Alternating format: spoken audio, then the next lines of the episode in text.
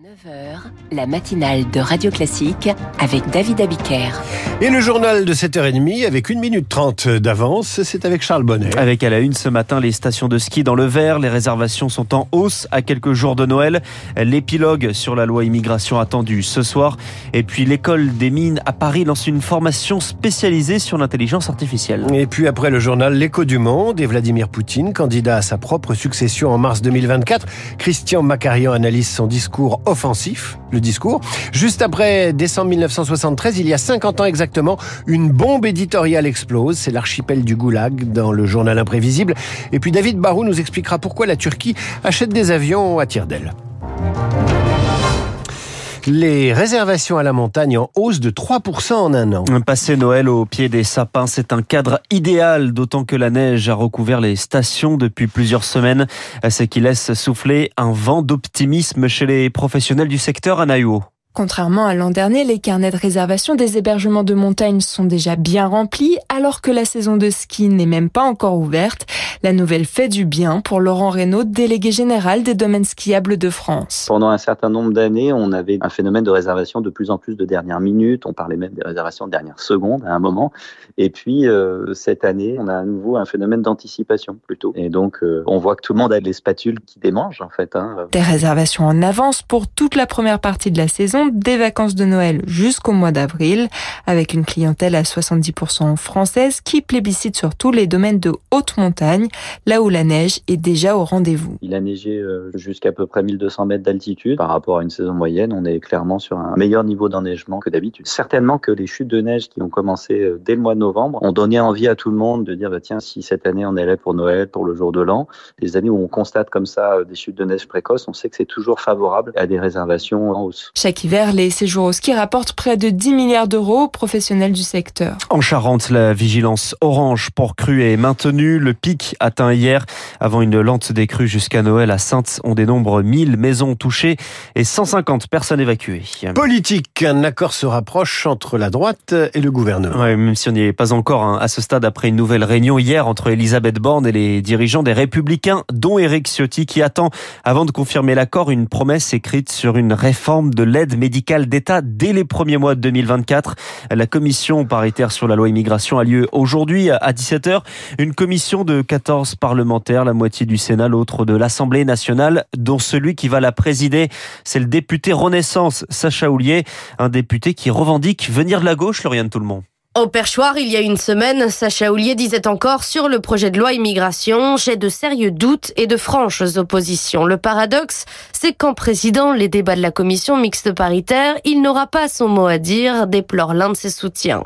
Avec une soixantaine de députés, Sacha Houlier a mené la fronde dans la Macronie pour un projet de loi immigration équilibré et surtout pour la régularisation des travailleurs sans papier. De quoi agacer la jambe droite de la majorité présidentielle telle que ce député Horizon qui rappelle Sacha Houlier à son devoir, à sacrifier ses convictions profondes, dit-il, au bénéfice de la responsabilité en tant qu'élu.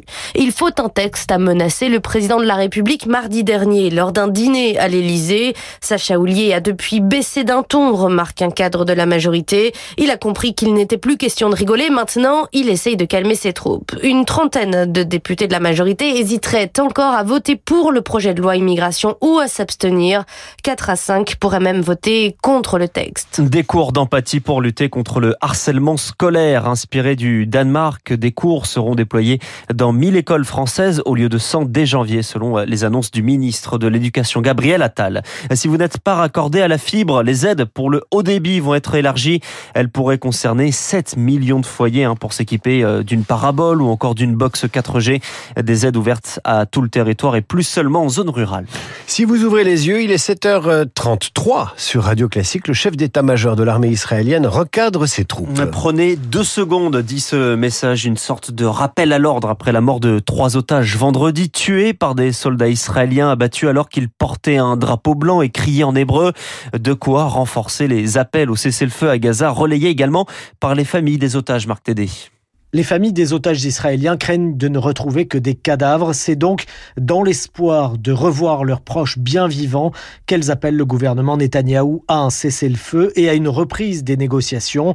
Sabrina Bellassen est une des porte-paroles des familles d'otages. Leur vie est en péril. Les bombardements peuvent nuire. On ne sait pas où sont les otages. On sait maintenant avec euh, les kidnappés qui ont été libérés tout le temps, on leur change de refuge ou d'abri. Il n'y a pas une place où on sait que là, il ne faut pas bombarder. Les familles ont très peur qu'un bombardement va les tuer. Une roulette russe dénonce Rubitchen, père d'un otage de 19 ans. La voix des familles des disparus bouscule désormais le débat public en Israël, note l'ancien député travailliste, désormais chroniqueur politique, Daniel Ben Simon. La mort des trois Israéliens a ébranlé l'opinion publique israélienne. L'impression, c'est que chaque jour qui passe approche la mort des otages. Et les Israéliens pensent que ça risque d'aller de pire en pire. Et la critique contre Netanyahu est beaucoup plus claire. Je sens quelque chose qui commence à bouger. Benjamin Netanyahu laisse entendre que de nouvelles négociations seraient en cours pas question, dit de son côté le Hamas, qui veut d'abord un arrêt de l'offensive israélienne sur Gaza. Israël qui dit avoir découvert le plus grand tunnel de la bande de Gaza,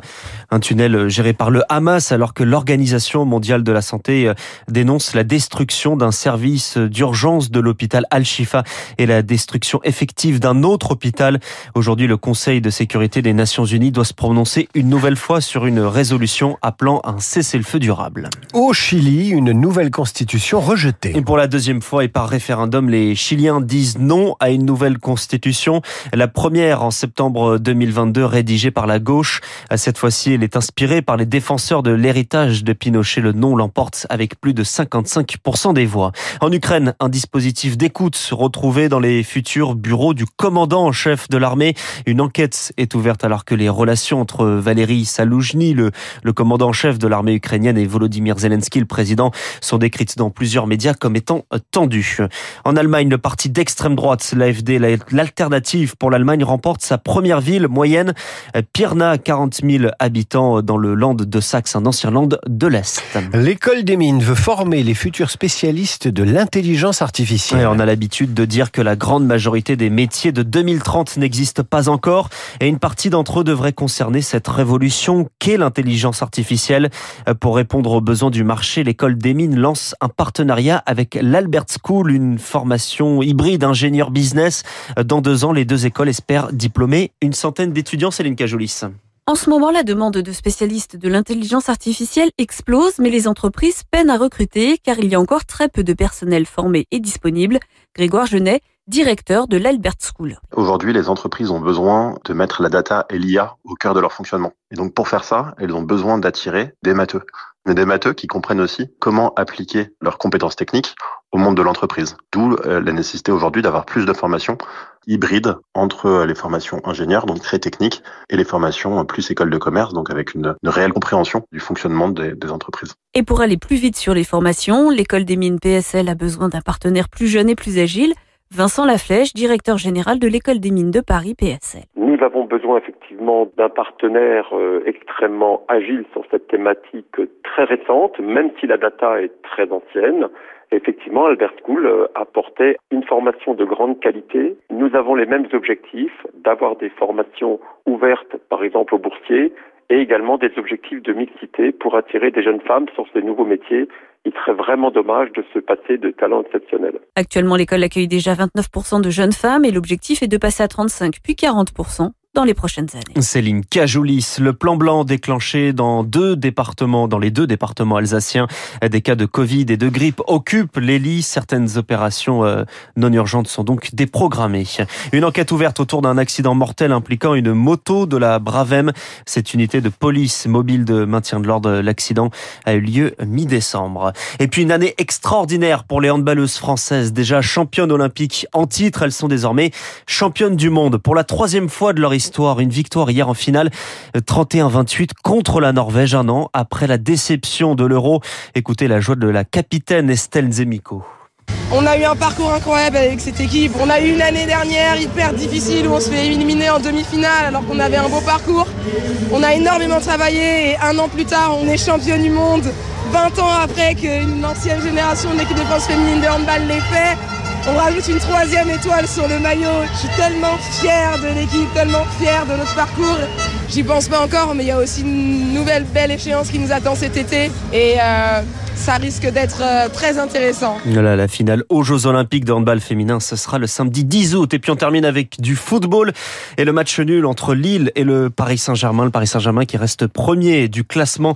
Lille qui monte à la 28e, à la quatrième place avec 28 points. Pardon. Merci Charles pour ce journal très complet. À tout à l'heure pour le rappel des titres à 8h30. Avant cela, nous aurons entendu Guillaume Tabar et son édito. Et puis je recevrai à 8h15 Jérôme Jaffray pour faire un point global sur la situation politique du moment. Dans un instant, Poutine, candidat à sa succession avec une campagne très anti-occidentale. C'est l'écho du monde avec Christian Macari.